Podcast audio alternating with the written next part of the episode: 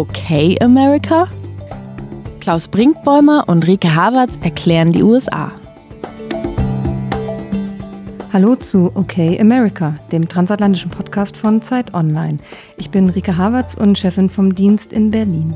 Ich bin Klaus Brinkbäumer, Zeitautor, Zeit Online-Autor mit Sitz in New York. Wie geht's, Rike? Gut geht's mir, glaube ich. ich überlege gerade. Nein, es geht mir gut. Wir haben gerade ja schon, bevor wir auf Aufnahme gedrückt haben, kurz über Sport gesprochen und ich habe überlegt, wenn ich das nächste Mal schwimmen gehe und weil heute war ich noch nicht und ich merke, wie sehr mir das fehlt, wenn ich nicht fast jeden Tag schwimmen gehe, dass ich dann so denke, geht's mir eigentlich gut? Natürlich geht's mir gut, aber es geht mir noch ein bisschen besser, wenn ich äh, schwimmen gehen kann.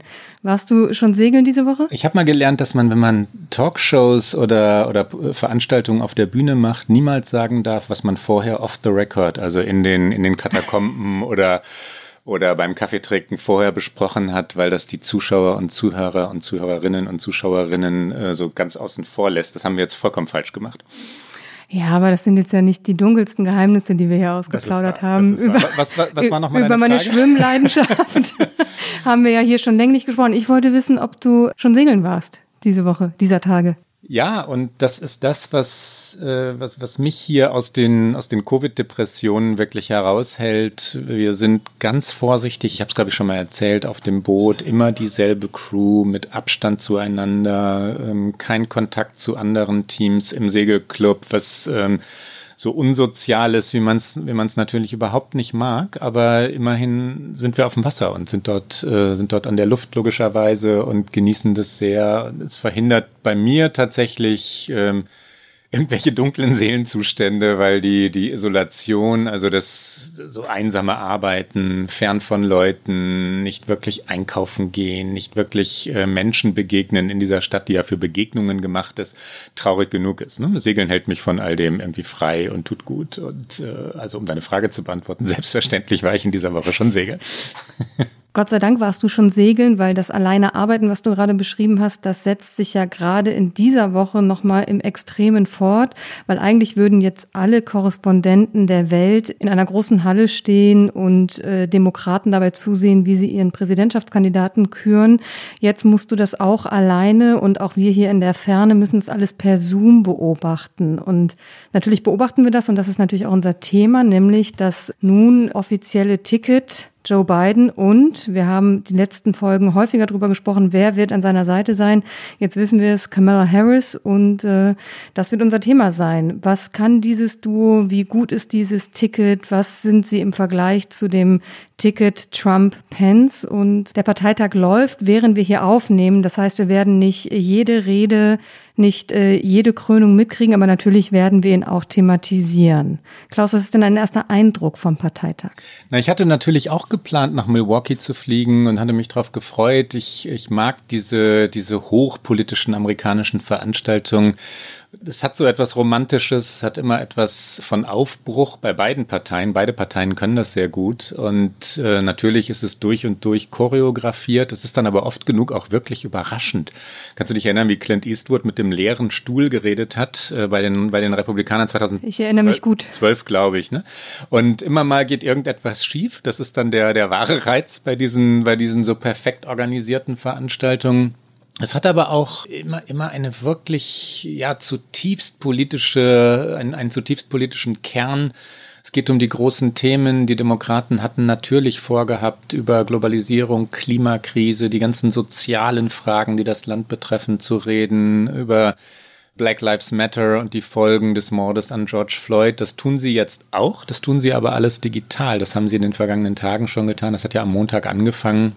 Und das ist tatsächlich gewöhnungsbedürftig, ähm, das alles via Zoom oder ich habe ähm, manchmal diverse Programme auf dem Rechner parallel ähm, offen. Also ich, ich schaue dann noch parallel über die, was die, was die Fernsehsender daraus machen, CNN, PBS, Fox.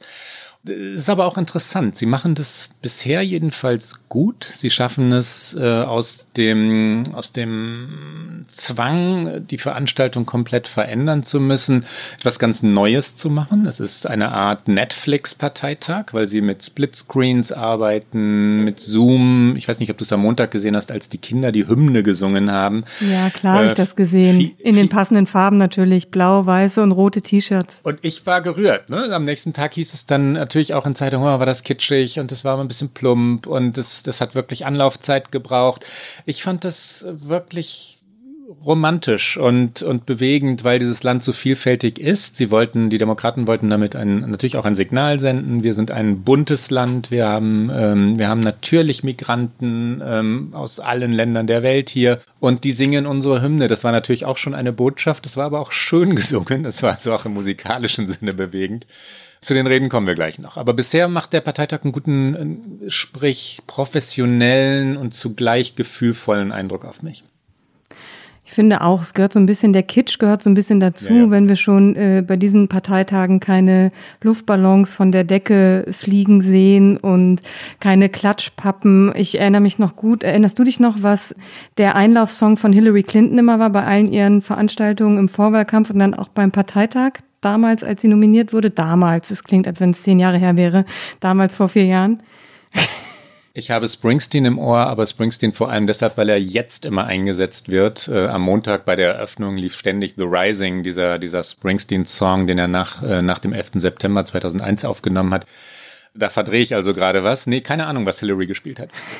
Das Lied hieß Fight Song und da hat man damals gedacht, es war so ein Pop-Song und es hieß immer This is my Fight Song und es klang immer so ein bisschen verrutscht, wenn man dann Hillary in ihrem in ihrer Uniform von Hosenanzug und äh, Perlohrring irgendwie auf die Bühne hat kommen sehen. Und daran musste ich jetzt in diesen Tagen immer ein bisschen denken, weil ich dachte, oh, das das ist eben daneben gegangen, das war nicht so gut ausgewählt, aber ich finde auch bis jetzt ist es doch eigentlich ganz gut gelungen, hat einen ganz guten Eindruck gemacht. Wir werden sicherlich nachher noch über äh, Michelle Obama natürlich reden, eine Rede, auf die sehr, sehr viele gewartet haben. Aber kleiner Cliffhanger direkt zum Anfang der Sendung, das stellen wir noch mal hinten an, weil eigentlich wollen wir ja über die Frau reden, die tatsächlich es schaffen kann, als erste weibliche Vizepräsidentin und als erste People of Color, sagt man im Amerikanischen, im Deutschen tun wir uns da etwas schwerer mit, weil sie als schwarze Frau zu bezeichnen ist zwar nicht falsch, aber präzise muss man sagen, sie hat Jamaika amerikanische und indische Wurzeln. Und ähm, vielleicht starten wir einfach mal damit und sagen, wer ist denn eigentlich Kamala Harris, die vergangene Woche, als es verkündet wurde, von vielen gefeiert wurde, aber auch nicht von allen?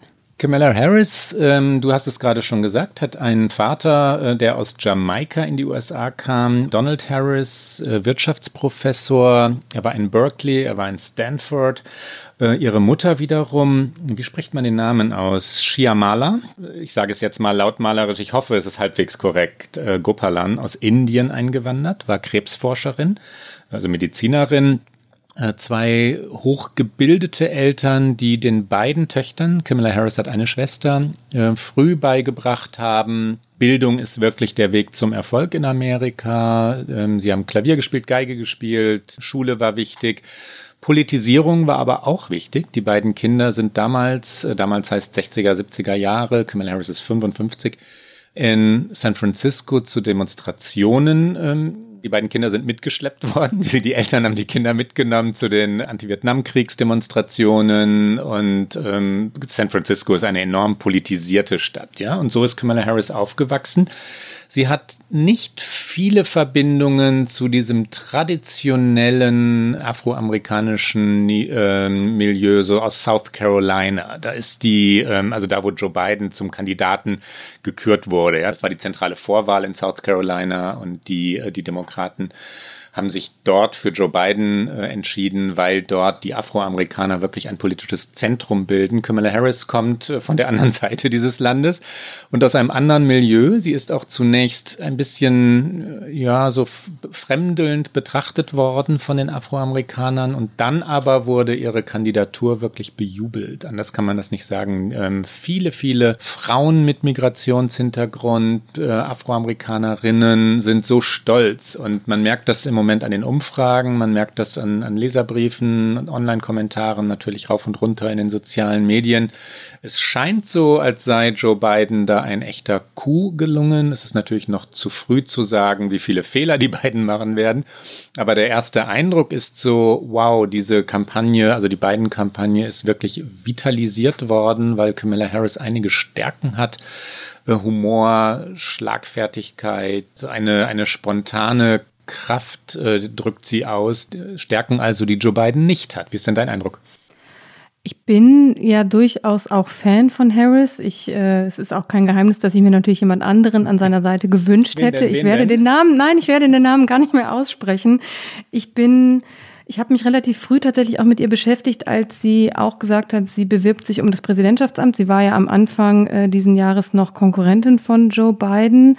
Ihre Kampagne ist, sie ist relativ schnell ausgestiegen. Ich meine noch vor der ersten überhaupt Fernsehdebatte, weil ihre Kampagne nicht so richtig gezündet hat. Man muss auch sagen, ihr fehlte da ein bisschen, finde ich, die inhaltliche Linie. Wofür steht sie so ganz klar? Sie hat sehr viel mit ihrer Biografie damals Werbung für sich gemacht, weil die Eltern haben sich ja auch äh, scheiden lassen. Sie ist dann bei ihrer Mutter aufgewachsen zusammen äh, mit ihrer Schwester und da eben auch viel unter Aktivistinnen und Aktivisten. Sie war, sie hat Jura studiert, ähm, sie war Mitglied bei Alpha Kappa Alpha. Das ist eine sehr berühmte schwarze Frauenschaft an äh, den Universitäten in Amerika und sie hat natürlich eine beeindruckende Karriere. Sie ist die erste nicht weiße Frau, die in San Francisco Bezirksstaatsanwältin wurde. Sie ist die erste nicht weiße Frau, die in Kalifornien Generalstaatsanwältin wurde. Und sie ist überhaupt erst die zweite Woman of Color, die es in den US-Senat geschafft hat, wo sie seit, ich möchte sagen, Seit wann ist sie da? Seit 2017, ja, oder? Also ja. noch, noch relativ frisch, ähm, noch nicht bestätigt worden. Ähm, und jetzt und, strebt sie nach dem nächsten Amt. Ich habe sie. Genau, im, und. Ja, sag. Achso, sorry, ich warte, ich grätsche noch kurz rein und ja, sage, dass ich deswegen äh, finde ich sie eine beeindruckende Frau, eine wahnsinnig äh, gute Karriere. Ich finde, man hat in diesem, als sie gesagt hat, ich will auch Präsidentin werden, hat man gemerkt, dass sie eine krasse Projektionsfläche auch für all diejenigen in Amerika äh, war, die seit der Trump-Präsidentschaft wieder verstärkt eben diese hässliche Seite von Amerika gezeigt hat, die der Frauenfeinde und der Rassisten. Und das haben wir auch jetzt wieder gesehen, als Biden gesagt hat, ähm, sie wird die Frau an seiner Seite für dieses Amt, wenn er es denn äh, gewinnt, äh, die Präsidentschaft. Und sofort kam natürlich Birther, Verschwörungstheorien, dass sie gar nicht äh, Vizepräsidentin werden dürfte, weil sie nicht Amerikanerin sei.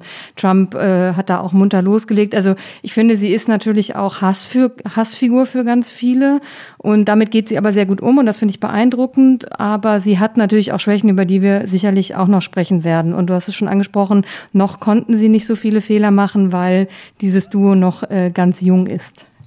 Ich habe Kamala Harris im vergangenen Jahr, als ich in Portsmouth in New Hampshire gelebt habe, also 2019, und als in New Hampshire der Wahlkampf so konzentriert äh, war, weil das immer eine der ersten Vorwahlen ist, erlebt. Ich habe sie begleitet dort ähm, und was, was, es sind zwei wesentliche Eindrücke, die hängen geblieben sind. Zum einen waren Sie und Pete Buttigieg, der junge ehemalige Bürgermeister aus South Bend, Indiana. Ähm, die, die beiden waren überragend gut, was rhetorische Fähigkeiten angeht und wurden in diesem Wahlkampf von New Hampshire so nach und nach zu den Rockstars, ja, die, also zu den, zu denen, wohin die Leute gehen wollten, weil sie neugierig auf sie waren. Also Harris und Buttigieg hatten ähm, nach einigen Monaten dort ähm, die vollsten Hallen.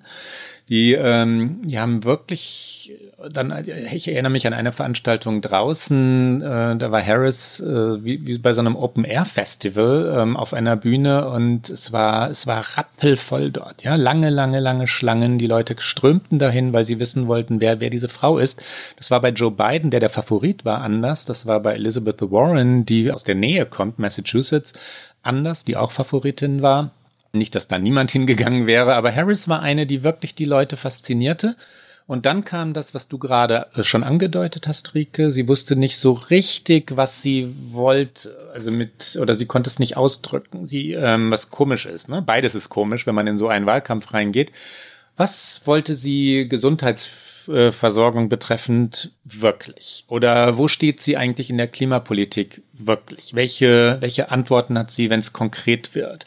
Das konnte sie oft nicht sagen und dann gab es schlichte Managementfehler. Ihre Schwester als Wahlkampfmanagerin hat richtige logistische Fehler gemacht. Ähm, große Frage, ob man das wirklich als Familienbetrieb führen sollte, so etwas.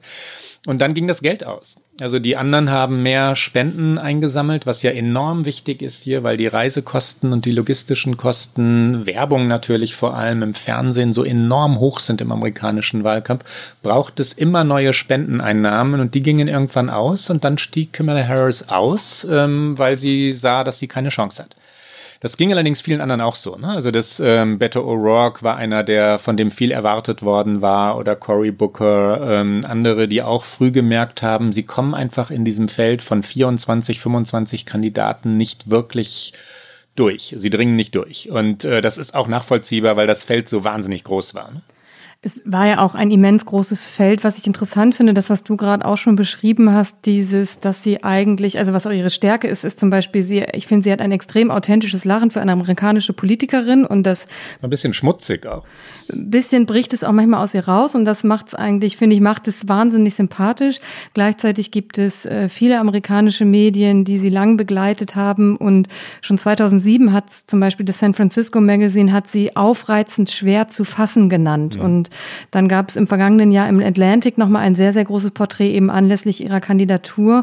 Und die haben das ähnlich beschrieben. Und da lag auch so ein komischer, ähnlich wie bei der Rhetorik und dann gleichzeitig aber nicht ganz das inhaltliche Profil schärfen zu können, ist das auch in dieser, wie greifbar ist diese Person? Und das, finde ich, hat sie in ihrem eigenen Präsidentschaftsbewerbungswahlkampf gar nicht geschafft. Und das hat sie jetzt so in den letzten Wochen und Monaten offensichtlich, wo klar war, sie gehört zu dem Kreis derer, die beiden in Erwägung zieht als Vizepräsidentschaftskandidatin, besser geschafft. Also du hast es auch eingangs schon erwähnt, dass sie bei Frauen bei vielen Frauen auch mit Migrationshintergrund sehr beliebt ist. Schwarze Aktivistinnen und Aktivisten waren ja gar nicht unbedingt euphorisch. Also es gibt welche, die waren nicht so euphorisch und sie hat sich aber in den vergangenen Wochen viel auch mit Black Lives Matter Aktivisten getroffen. Seit dem Tod von George Floyd, über den wir hier schon oft geredet haben, hat sie versucht, dahingehend, glaube ich, nochmal sehr viel mehr zu tun und äh, Black Lives Matter, also einiges gibt ja, ist ja etwas diverse Gruppierungen, aber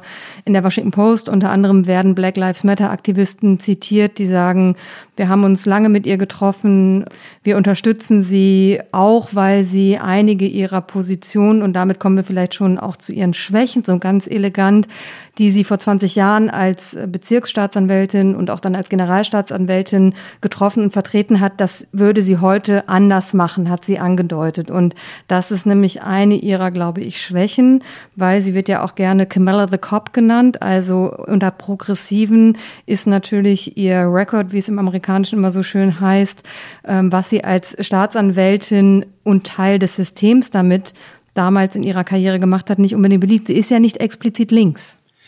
Nein, ist sie nicht, aber die Frage ist äh, hochspannend, ob das eigentlich wirklich eine Schwäche ist ne, in diesem Wahlkampf. Ähm, die, also noch ein Satz zu diesem, was mich überrascht hat. Eigentlich äh, gilt Kamala Harris als, als hochprofessionell und immer exzellent vorbereitet. Also ihre Kollegen in Washington DC im Senat sagen, dass sie auch deshalb in den Anhörungen dort so stark sei, weil sie alles, was relevant ist, gespeichert hat. Sie geht immer mit drei, vier Aktenordnern durch die Gegend, die sie auch anders als zum Beispiel der amtierende Präsident wirklich durchgelesen hat, ja.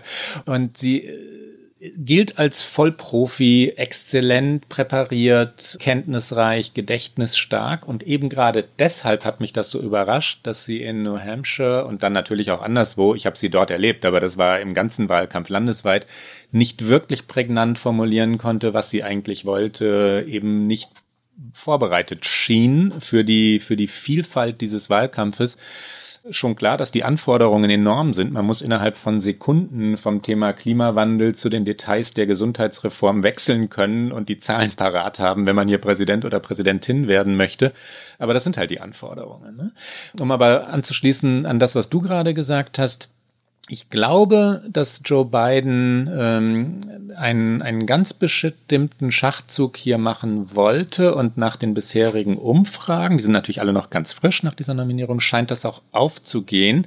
Kamala Harris stammt aus der Mitte der Gesellschaft, obwohl sie ähm, einen Migrationshintergrund hat, obwohl sie aus San Francisco vom normalerweise progressiven Flügel der, der Demokraten stammt weil sie Generalstaatsanwältin war. Ähm, sie gilt als äh, tough against crime und äh, hat, ähm, was ihr die Liberalen natürlich heute vorwerfen, Revisionen verhindert ähm, in Fällen, wo es um Todesurteile ging. Die hat, sie, sie, hatte, sie hat es nicht zugelassen, dass Todesurteile überprüft wurden.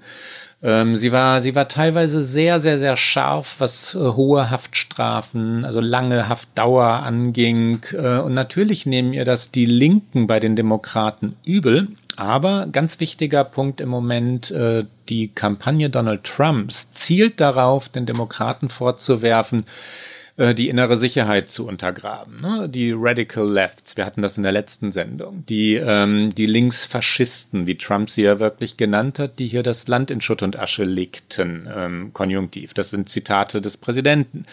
Das kann an äh, Harris und Biden äh, nicht haften bleiben, weil sie beide aus der Mitte der Partei kommen und weil Harris eben einen ganz anderen Hintergrund hat. Ähm, vermutlich ist das nicht nur einfach ein strategischer ähm, Gedanke, sondern auch noch ein sehr schlauer Gedanke, den Joe Biden da hatte. Man muss ja auch sagen, äh, Joe Biden hat mich da auch ein bisschen überrascht, weil es war ja nicht so, dass die beiden nicht, als sie eben noch Konkurrenten um dieses Amt des Präsidentschaftskandidaten waren, nicht durchaus einmal aneinander geraten sind. Es gab da einen ihrer, finde ich, äh, damals stärksten Auftritte, als sie ihre Kandidatur noch nicht zurückgezogen hatte, als sie die Geschichte einer Zweitklässlerin erzählte, die per Bus in eine Schule gebracht werden sollte, in der weiße Kinder nur schwarze Kinder äh, tolerieren sollten. Und ähm, Joe Biden war damals als Politiker, ist ja schon ewig im Geschäft, gegen diese Busse und ähm, äh, war eben gegen stopp, stopp, dieses. Stopp, sagt er nicht. Ne? Er sagt, die, er sei gegen ein bestimmtes Finanzierungsmodell gewesen. Ne? Also das ist ein, ein der ist ganz wichtig, weil er ja. ihr, er hat ihr vorgeworfen, du sprichst einen total spannenden Punkt zwischen den beiden an, das, ähm, also zwischen Harris und Biden.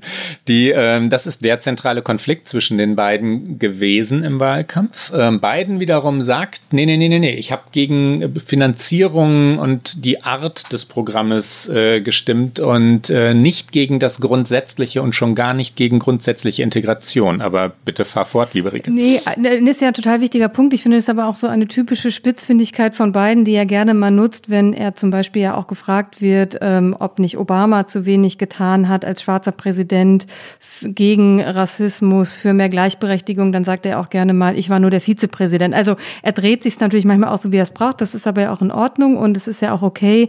Da hat wahrscheinlich Harris dann auch überspitzt, aber die Pointe dieser Geschichte ist natürlich, dass sie sagt, und dieses kleine Mädchen war ich. Also sie spricht über sich selbst. Lass, und, lass uns ähm, da mal im Original reinhören. Ja, Machen die, wir. Die, wir. Wir haben den Ausschnitt hier und äh, das war eine Fernsehdebatte, eine frühe Fernsehdebatte. Ich glaube, es war die vierte. Es kann sein, dass ich mich da jetzt um eine vertue. Äh, die vierte Fernsehdebatte der Demokraten und äh, hier kommt Kamala Harris mit genau jenem Angriff auf Joe Biden. I've also heard, and I'm going to now direct this at Vice President Biden. Um, I do not believe you are a racist. And I agree with you when you commit yourself to the importance of finding common ground. But I also believe, and it's personal, and I was actually very, it was hurtful to hear you talk about the reputations of two United States senators who built their reputations and career on the segregation of race in this country. And it was not only that, but you also worked with them to oppose busing. And, you know, there was a little girl in California who was part of the second class to integrate her public schools. And she was bused to school every day. And that little girl was me. Und das ist damals, ähm, du hast es ja gerade schon übersetzt, äh, deshalb so fulminant wahrgenommen worden, ähm, weil Biden der eindeutige Favorit war und so attackiert zu werden innerhalb der eigenen Partei, und dann auch ähm, Mann-Frau, das spielt eine Rolle, ne? so attackiert zu werden von einer von einer Rivalin, das das war ungewöhnlich und äh, ich fand es brillant, ich fand es rhetorisch brillant, ich fand es nicht zu scharf, ich fand es angemessen. Und noch viel besser fand ich, dass dann als Kamala Harris von dem beiden Team befragt wurde und überprüft wurde, dass sie da nur gelacht hat und sich nicht entschuldigt hat. Ähm, deswegen war sie kurzzeitig umstritten.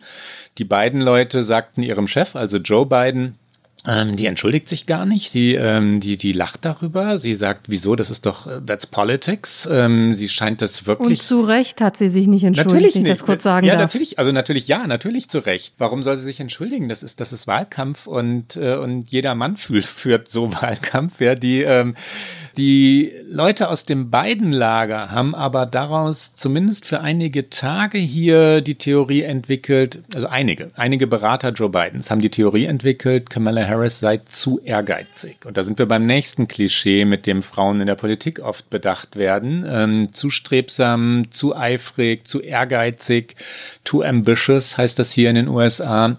Und damit wollten sie darauf hinaus, ist die eigentlich zufrieden mit der Rolle der Nummer zwei? Oder da Joe Biden ja jetzt 77 Jahre alt ist, wenn er das Amt am 20. Januar übernehmen würde, 78 Jahre alt wäre, zielt sie in Wahrheit längst darauf, die Nummer eins und die Präsidentin zu werden. Und auch das ja nicht verwerflich. Jeder, jeder Mann würde auch das vermutlich genauso einkalkulieren. Und man möchte vielleicht auch nicht an eine zweite Amtszeit Joe Biden denken, wenn man jetzt mal vier Jahre vorausdenkt und davon ausgeht, dass er diese Wahl gewinnen würde. Ja, ich hoffe, dass sie weiterdenkt. Ich hoffe, dass, dass die Demokraten oder natürlich, wenn es die Republikaner wären, wäre es auch gut, aber dass es endlich, endlich, endlich irgendwann die erste Präsidentin gibt. Und du hast vollkommen recht, kein Mensch würde einem Mann diesen Vorwurf machen. Zu ehrgeizig, Moment, denkt er wirklich schon daran, dass er irgendwann äh, einen höheren Posten ergattern könnte? Ja, hoffentlich ja, ne? Tatsächlich auch eins von Hillary Clintons natürlich beständigen Problemen, dass sie natürlich auch, also sie hatte viele Probleme, aber auch, dass sie immer, dass ihr als Frau immer zu großer Ehrgeiz, zu große Ambitioniertheit irgendwie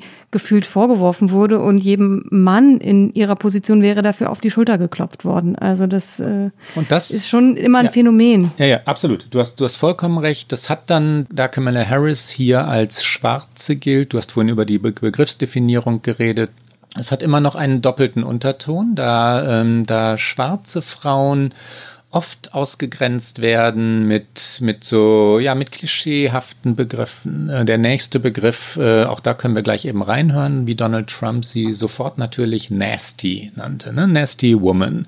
Dieses äh, nasty ist gemein oder äh, er meint dieses spitzfindige, scharfe, die ist nicht, in Wahrheit meint er, dass sie sich nicht unterwirft. Ich glaube, dass er das meint. Ne? Die ist, die ist zu frech. Ähm, hier ein Kommentar von Donald Trump.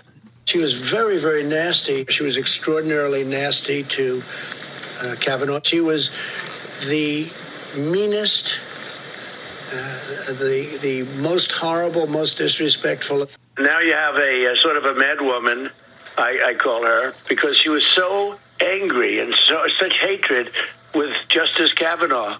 Das macht Trump, auch wenn er in Pressekonferenzen von, von Kolleginnen äh, angesprochen wird, also Kolleginnen von uns, ähm, Journalistinnen. Er ist sofort, sobald die Frage nur einen Hauch Kritik beinhaltet, ja, gereizt, aggressiv, schroff und kommt immer mit diesen, mit diesen Sätzen, you're a nasty woman, why don't, why aren't you nicer? Also warum bist du nicht, sind sie nicht nett zu mir? Ähm, und es, es, hat immer diesen, diesen Unterton, der sehr ungut ist. Ne?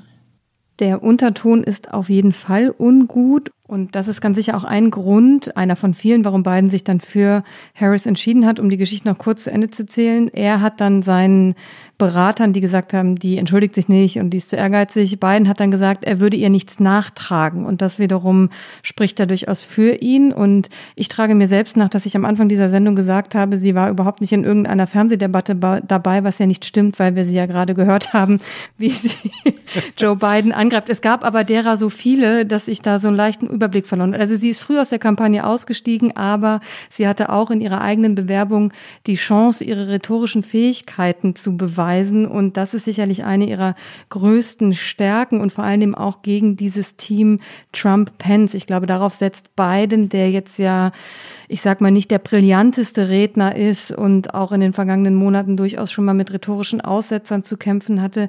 Darauf setzt er, glaube ich, sehr. Und äh, Camilla Harris hat das immer wieder unter Beweis gestellt. Vielleicht erzählen wir gerade mal kurz zwei, wie ich finde, sehr erstaunliche Situationen, die oft in der Öffentlichkeit, vor allen Dingen in der deutschen, nicht so zum Tragen kommen, weil es oft ähm, ermüdend lange Ausschusssitzungen sind. Äh, Camilla Harris sitzt, seit sie im US-Senat ist, auch im Justizausschuss und und sie saß in diesem Justizausschuss im Juni 2017, also ist jetzt drei Jahre her, und hat damals befragt Jeff Sessions. Der war mal Justizminister unter Trump. Die Älteren unter uns erinnern sich, es war am Anfang seiner Amtszeit.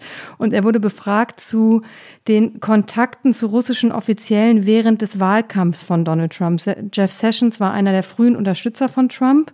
Und ähm, es war eine ganz einfache Frage, die Harris ihm gestellt hat, nämlich hatte er Kontakte zu russischen Offiziellen oder Geschäftsmännern während des Wahlkampfs. Und sie stellt sie deutlich und sie stellt sie mehrfach. Und Sessions findet darauf einfach keine klare Antwort. Er stammelt dann rum, ich erinnere mich nicht, ich weiß nicht mehr. Und Harris hakt nach, bis Sessions wie ein verunsicherter kleiner Junge ruft, es macht mich nervös, wenn ich hier so gehetzt wäre. Also es war wirklich äh, schlimm, Sessions dabei zuzusehen und beeindruckend, wie ruhig Harris blieb. Wir hören mal ganz kurz rein.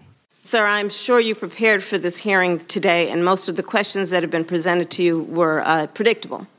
So, my question to you is Did you then review with the lawyers of your department, if you, as the top lawyer, are unaware, what the law is regarding what you can share with us and what you cannot share with us, what is privileged and what is not privileged. We discussed the uh, basic uh, parameters of testimony. I frankly have not discussed documentary uh, disclosure rules. Will you make a commitment to this committee that you will share any written correspondence, be they your calendars, records, notes, emails, or anything that has been reduced at any point in time in writing? I will, uh, to this committee where legally um, you actually have an obligation to do so. I'll commit to reviewing the uh, rules of the department and as uh, and when uh, that issue is raised to respond appropriately. Did you have any communications with Russian officials uh, for any reason during the campaign that have not been disclosed uh, in public or to this committee? I don't recall it, but I have to tell you, I cannot testified of what was uh, said as we were standing at the Republican convention before the podium where I spoke. My, my just, question is uh, only as don't have the detailed memory of that. Okay, as it I'm relates to your knowledge. Did you have any communication with any Russian businessmen or any Russian nationals? I don't believe I had any conversation with Russian businessmen or Russian nationals. Are you aware of any Although a lot of people were at the convention, it's conceivable that somebody sir, came I up have to me. just a few- Will you let me qualify it? I, I, if you, Okay. if I don't qualify it, you'll accuse me of lying. So I need to be correct as best I can. I do want you to be And I'm not able to uh, uh, be rushed this fast. It makes me nervous. Sie hetzt ihn nicht, So. sie fragt nur, ne? Ja, sie hetzt ihn halt überhaupt nicht. Es ist schön, wenn man sich das auf YouTube ein bisschen länger anguckt, wie ihr da manchmal auch so ein suffisantes Lächeln über die Lippen geht und sie aber trotzdem extrem sachlich bleibt, die Juristin eben. Und sie beweist diese Fähigkeit dann zwei Jahre später, im Mai 2019, also das ist noch nicht so lange her, ein Jahr, gleicher Ausschuss. Gleiche Position, US-Justizminister, Name diesmal William Barr. Und äh, dem stellt sie Fragen zum Mueller Report, also zu der Frage, gab es russische Einflussnahme in die Präsidentschaftswahl. Und dann fragt sie Barr, hat der Präsident oder irgendjemand im Weißen Haus ihn jemals darum gebeten oder suggeriert, eine Ermittlung gegen irgendjemanden einzuleiten? Also auch etwas, was jetzt nicht so schwer zu beantworten ist. Und dann sagt sie auch ja oder nein. Und äh, Barr will sich halt herausreden und ähm, dann sagt sie, da muss man sich doch dran erinnern. Und äh, er schweigt nur. Und nach der Anhörung hat Harris dann auch vor Reportern gesagt, äh, Barr sollte ihrer Meinung nach zurücktreten. Also sie scheute auch deutliche Worte nicht. Und dieses einfache Yes or No Question, da hören wir auch noch mal ganz kurz rein, um den Kontrast zwischen Justizminister Barr und Kamala Harris deutlich zu machen. Senator Harris. Thank you, Mr. Chairman. Uh, Attorney General Barr, has the President or anyone at the White House ever asked or suggested that you open an investigation of anyone? Um, I wouldn't, I wouldn't, uh, Yes or no? could you, could you repeat that question? I will repeat it. Has the President or anyone at the White House ever asked or suggested that you open an investigation of anyone? Yes or no, please, sir? Um, the president or anybody else? Seems you would remember something like that and be able to tell us.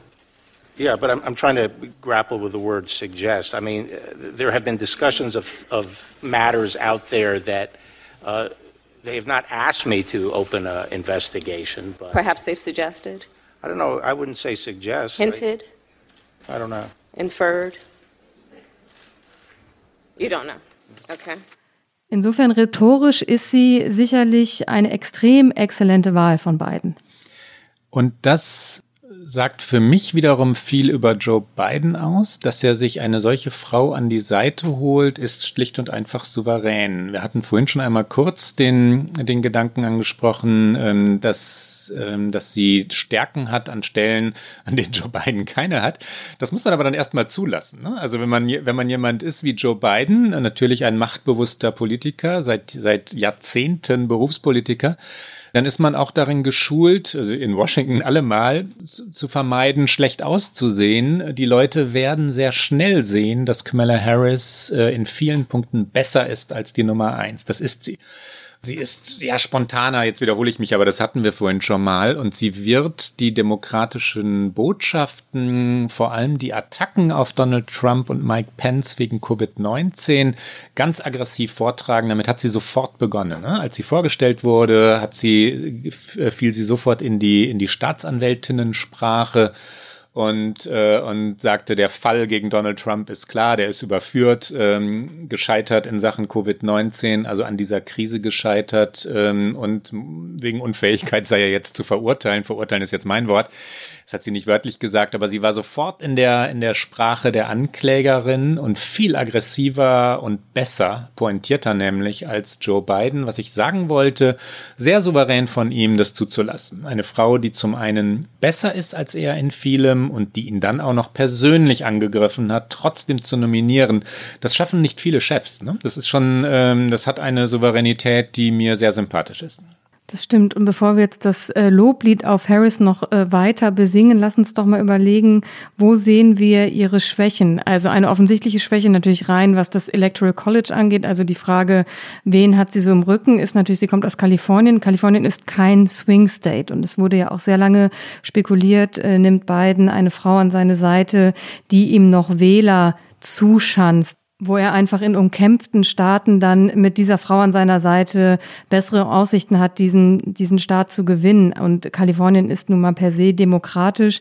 Das heißt, es ist ein, ein rein faktischer Nachteil von der Vizepräsidentschaftskandidatin Harris. Was siehst du noch für Schwächen bei ihr?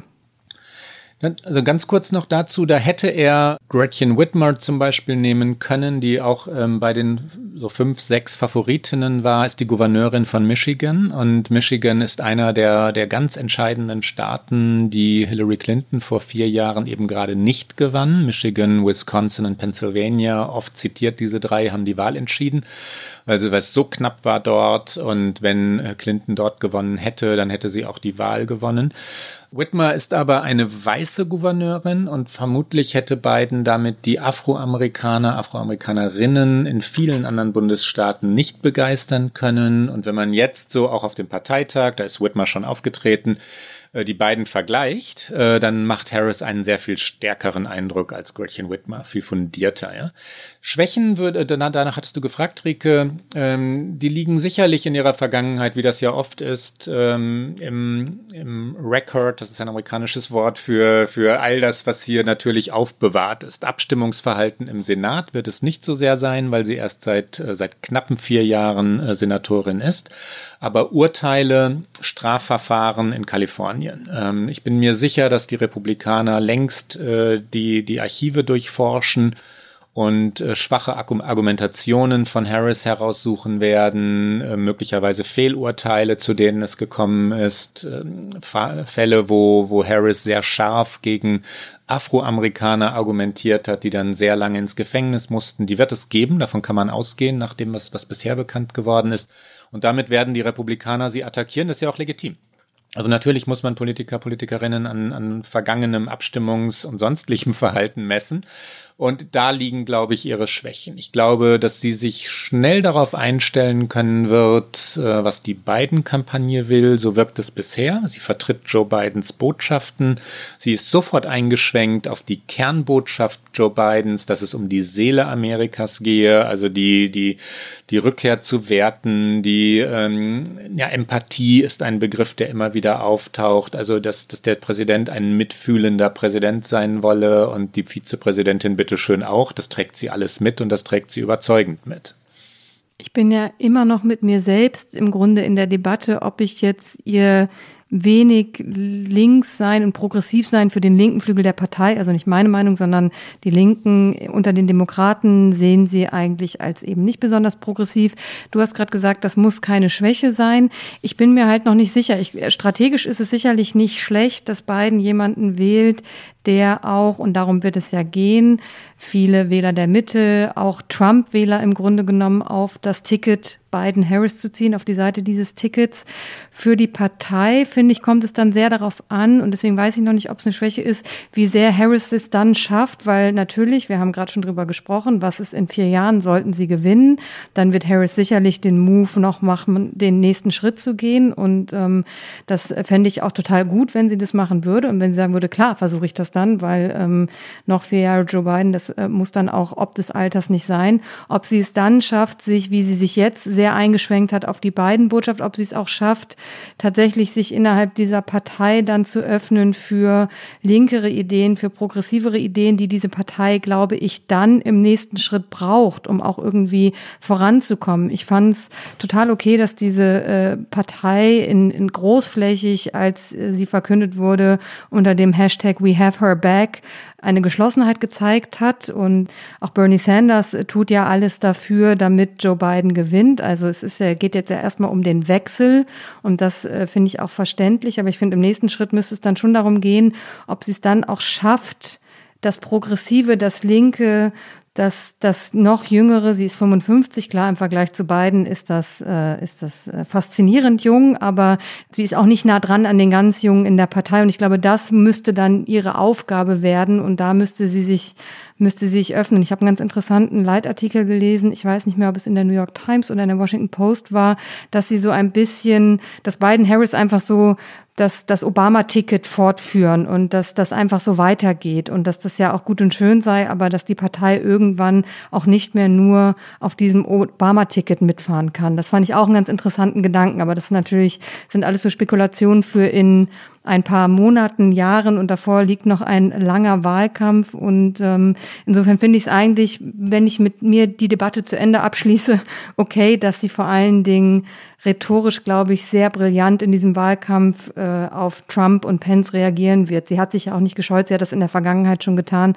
Trump einen Rassisten zu nennen. Also sie wird da nicht, nicht bange sein und sie hält, glaube ich, diese Angriffe auch gut aus.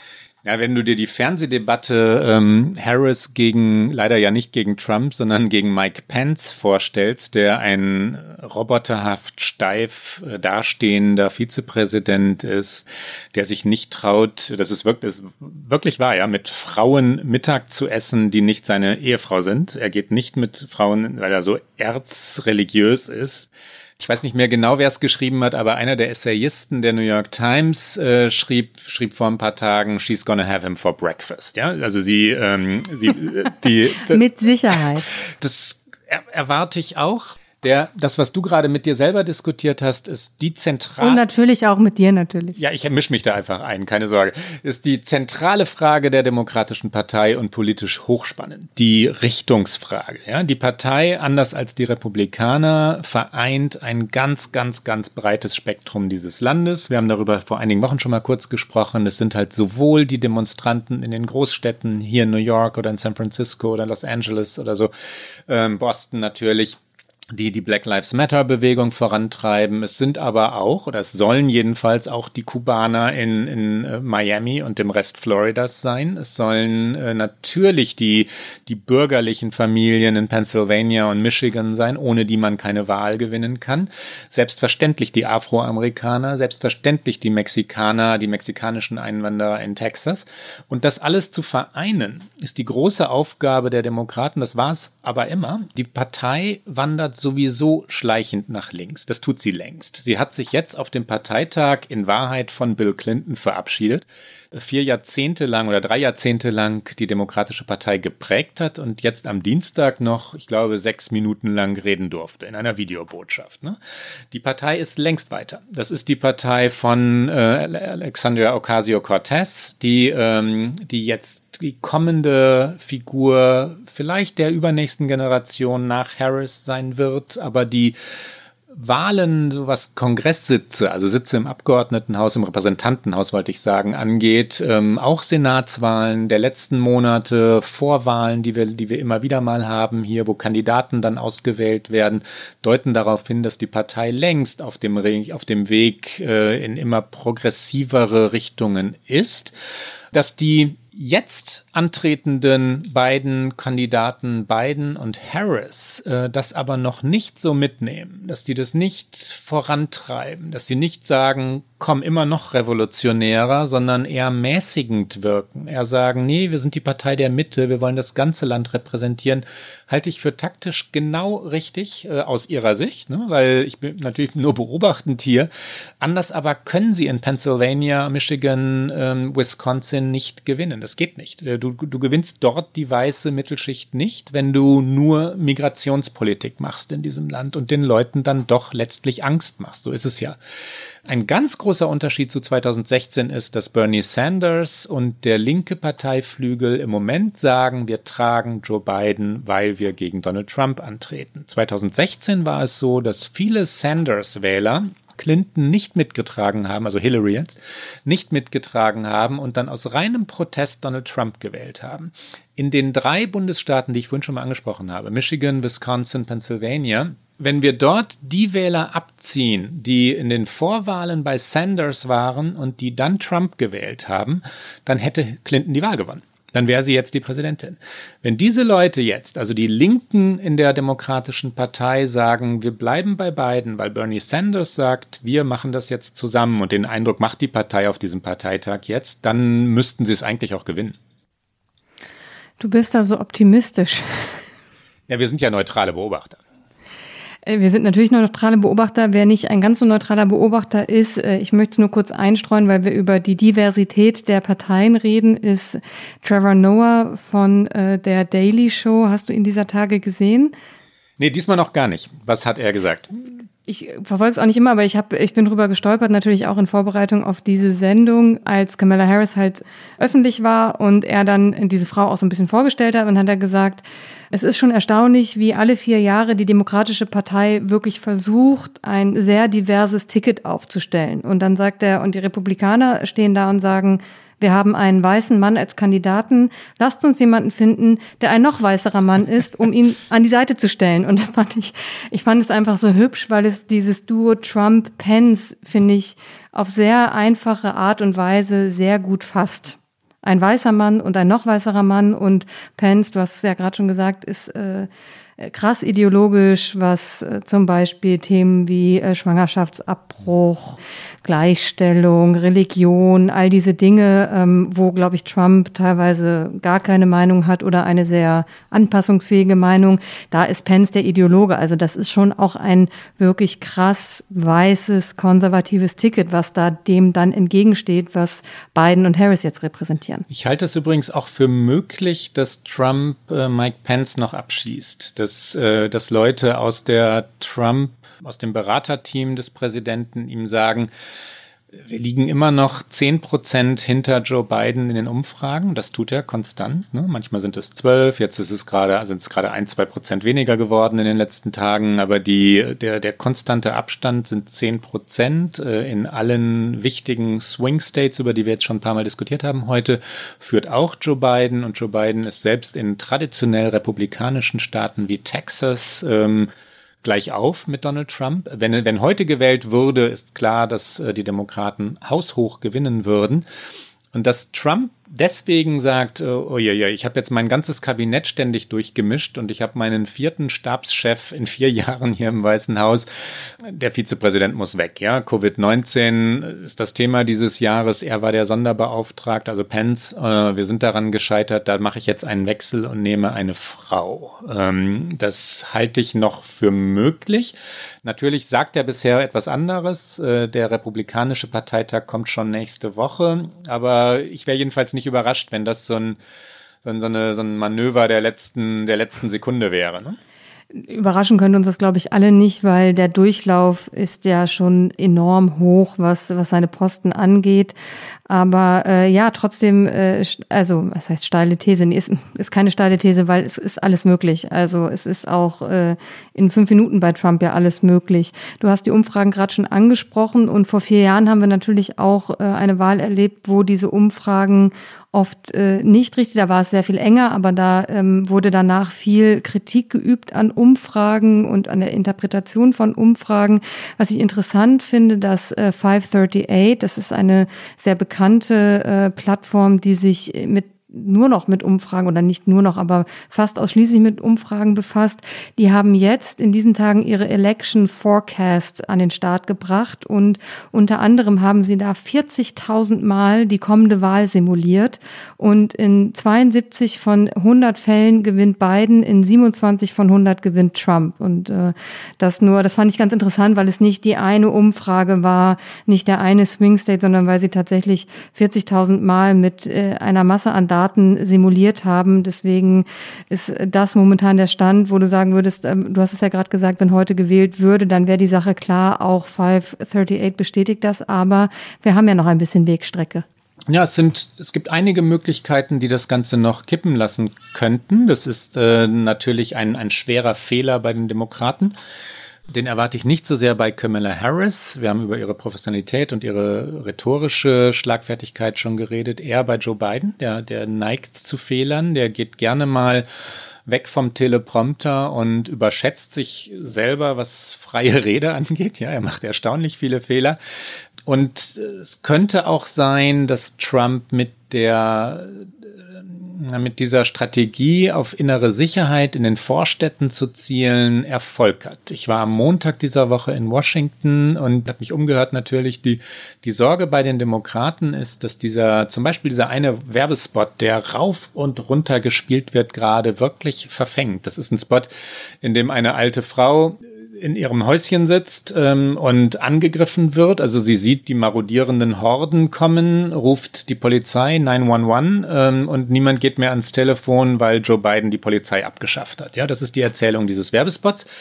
Und der wird wirklich millionenfach ausgespielt hier. Die, das kann schon zünden. Ähm, wie gesagt, ich glaube es letztlich nicht, weil Harris Biden nicht die Gegner dafür sind. Aber wer weiß, ne? Die, hier war schon oft etwas prognostiziert worden, was dann anders kam. Und letztlich äh, geht es ja um, um wenige Stimmen in ganz wenigen Bundesstaaten, die das Ganze zum Kippen bringen können ich meine, man, man muss es, glaube ich, immer wieder mal wiederholen. Drei Millionen Stimmen Vorsprung für Hillary Clinton und dann runde 10.000 Stimmen in einem Bundesstaat wie Wisconsin, äh, die das Ganze zum Kippen gebracht haben. Ausschließen kann man es natürlich nicht. Und dann ein Thema, was hier wichtig ist, ich weiß nicht, wie sehr sich das nach Deutschland rumgesprochen hat, wie bekannt das in Deutschland ist, die Angriffe ähm, der Trump-Regierung zum einen, was die die Wahl als solche angeht. Also ist die Wahl legitim? Wenn er denn verliert, äh, war das nicht alles dann Wahlbetrug?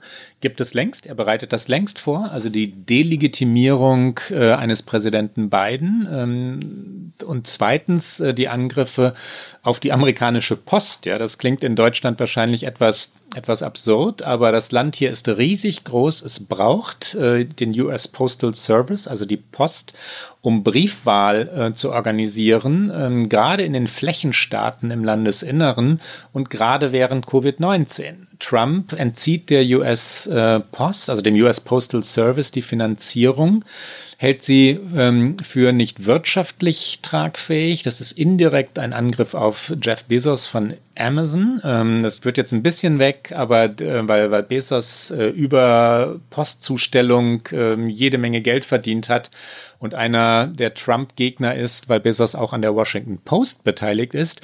Deswegen greift Donald Trump die, die amerikanische Post an.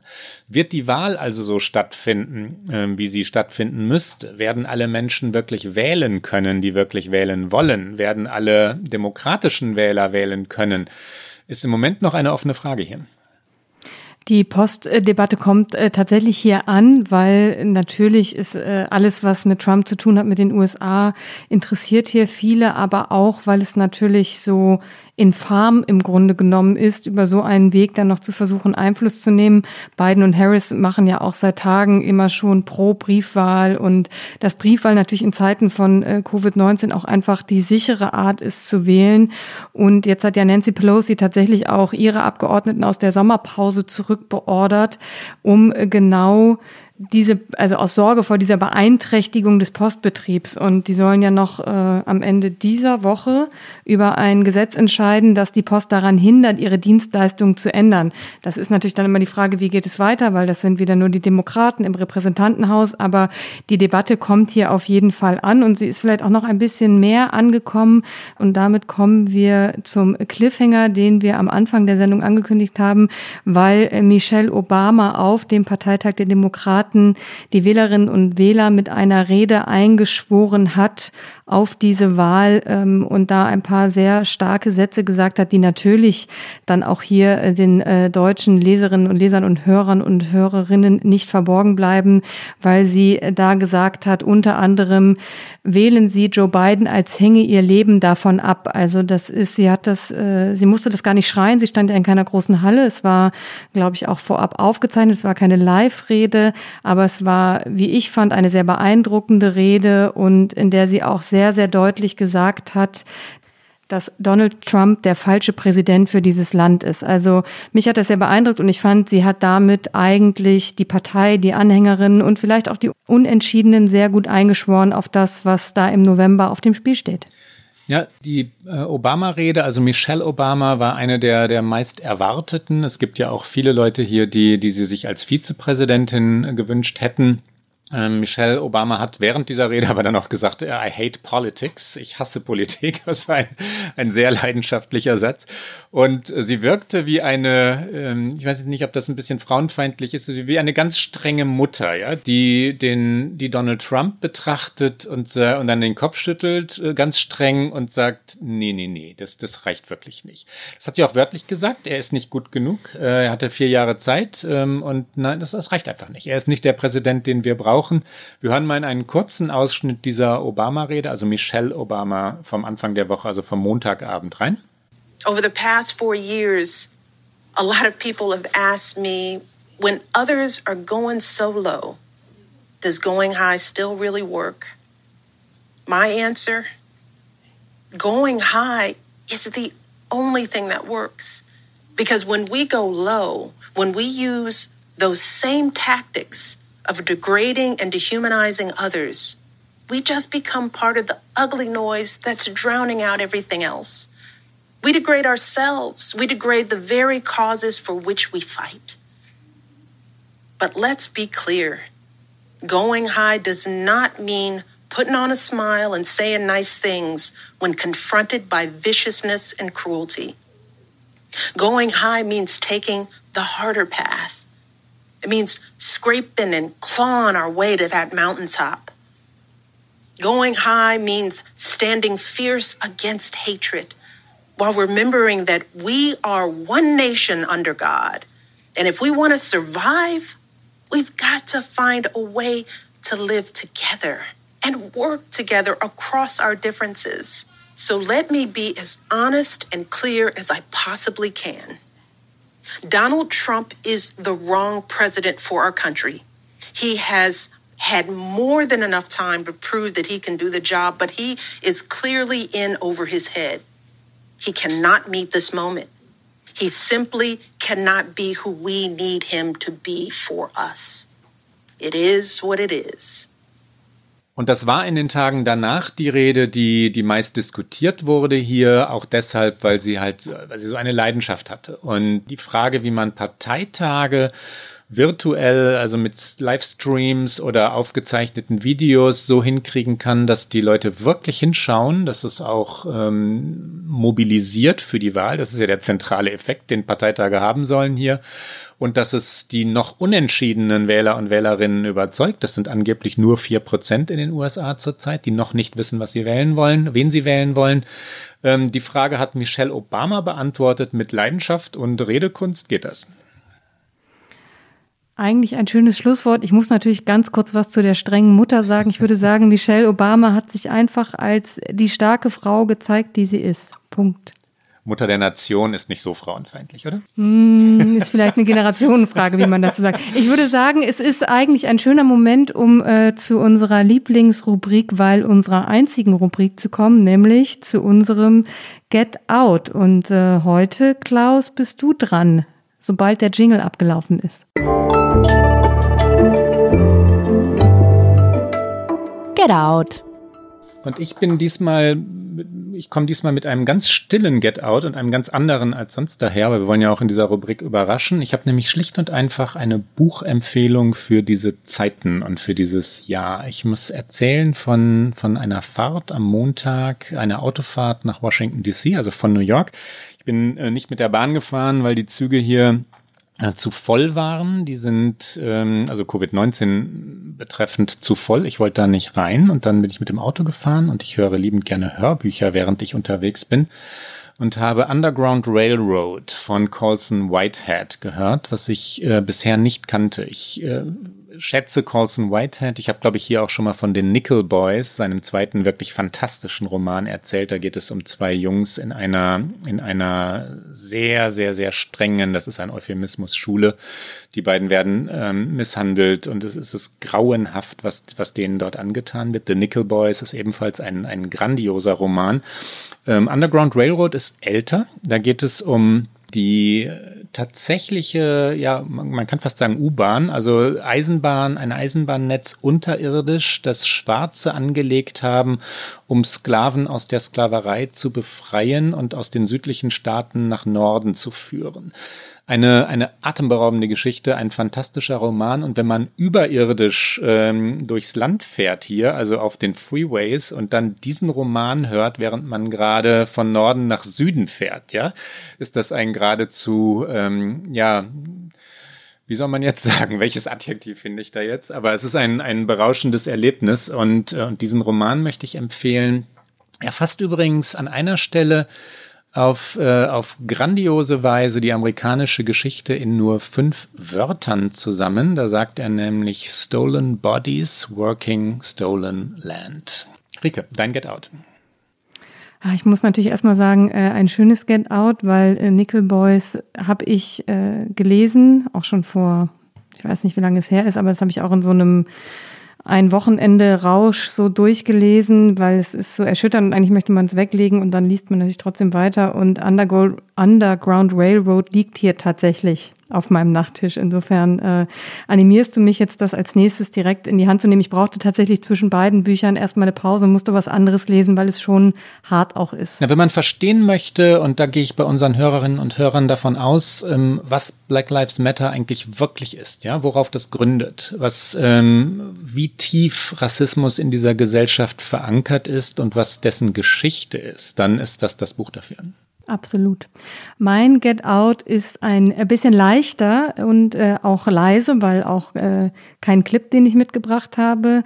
Wir können ja alle gerade nur sehr eingeschränkt reisen und vor allen Dingen äh, kann man von Europa aus eigentlich gerade unmöglich in die USA reisen. Es gibt ja noch das Einreiseverbot über den Schengen-Raum und ist auch die Frage, was man in einem Land, in dem so viel noch äh, Covid-19-mäßig geschlossen ist, nicht möglich ist. Das ist auch dann kein vergnügliches Reisen. Aber wenn man man Sehnsucht nach den USA hat, äh, gibt es doch ein paar Empfehlungen, was man besuchen kann, auch wenn man vielleicht in München, Köln oder Castor Brauxel sitzt. Und äh, es gibt da ein paar Empfehlungen. Unter anderem haben die, wenn man Tiere mag, die Zoos in San Diego und Houston diverse Live-Camps in ihren unterschiedlichsten Gehegen. Und das Georgia Aquarium in Atlanta hat das ebenso.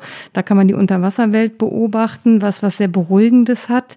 Und wer es eher äh, kulturmäßig gerne mag, das äh, Guggenheim in New York kann man via Street View durchlaufen und das Metropolitan Museum of Art, was tatsächlich jetzt Ende August, glaube ich, wieder öffnet, aber trotzdem für uns Europäer dennoch sehr weit entfernt, die bieten 5000 Jahre Kunst online an, entweder zum Entdecken oder zum Lernen. Man kann sich da aussuchen, was möchte man heute irgendwie erfahren. Und wem das alles noch zu weltlich ist, die NASA hat zusammen mit Google eine 3D-Replika von der Mars-Oberfläche bereitgestellt.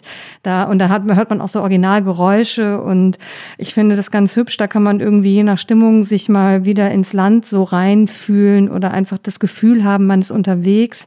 Alle diese Sachen findet man online auf den Seiten eben der Zoos, der Museen und der NASA und äh, das kann man sich ganz leicht ergoogeln und äh, für mich ist das manchmal, wenn ich so eine Sehnsucht nach dem Land habe, dann gucke ich rum, wo ich vielleicht gerade mal reinschnuppern kann. Sehr schön, Rike, das mache ich ähnlich und ähm, das werde ich gleich auch tun. Jetzt kommen wir aber zum Ende, das war's für heute. Sie, liebe Hörerinnen und Hörer, wissen, alle zwei Wochen, immer donnerstags auf Zeit Online und auf allen guten Podcast-Kanälen können Sie uns hören. Und die nächste Folge gibt es am 3. September. Und wenn Sie uns schreiben wollen, dann erreichen Sie uns äh, wie gehabt unter okamerica.zeit.de. Bis bald.